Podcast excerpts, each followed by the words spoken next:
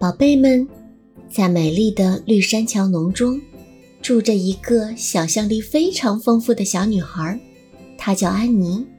在那里发生了许许多多关于她的有趣故事，让我们听听今天发生了什么吧。第二十二集。哦，玛丽拉，你猜怎么着？我被邀请明天下午到牧师府邸做客。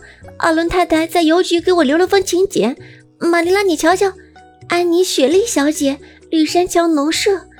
这是第一次有人称呼我为小姐，我实在是太激动了。我要把它和我最宝贵的东西一起永远珍藏起来。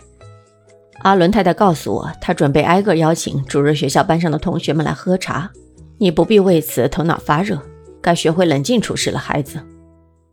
对于安妮来讲，冷静处事简直就是违反天性行事。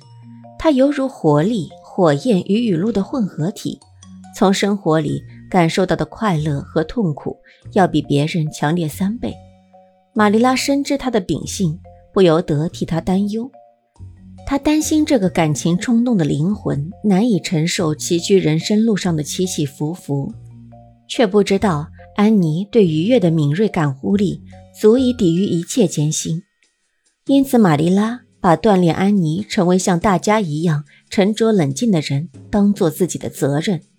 然而，沉着的性情与安妮格格不入。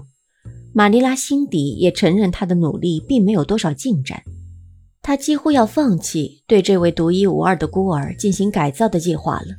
安妮似乎永远。也不会成为举止端庄、谦逊有礼的模范小女孩。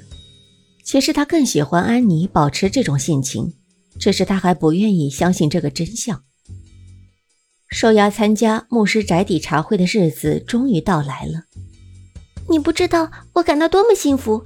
如果这种心情能一直保持下去，该多好啊！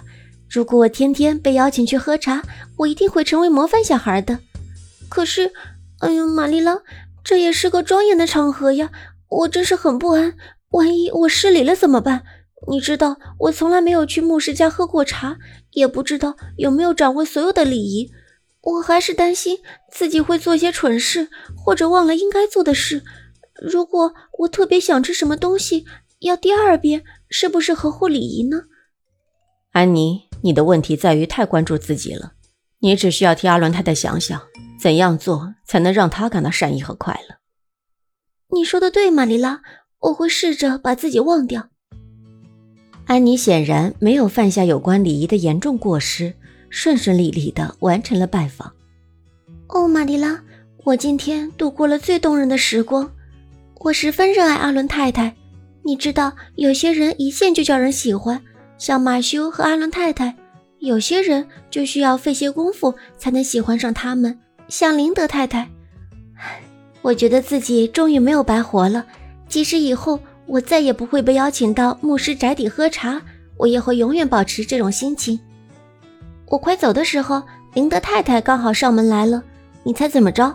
信托委员会聘用了一位新的教师，还是一位女老师，她叫穆里尔。这个名字是不是很浪漫？林德太太说，阿凡丽从来没有聘用过女教师。这是个危险的创举，可我觉得女教师真是棒极了。还有两周才开学，我都快等不及要见到他了。宝贝们，本集已播完，喜欢安妮的故事就点订阅关注吧。我是阿星，下集再见。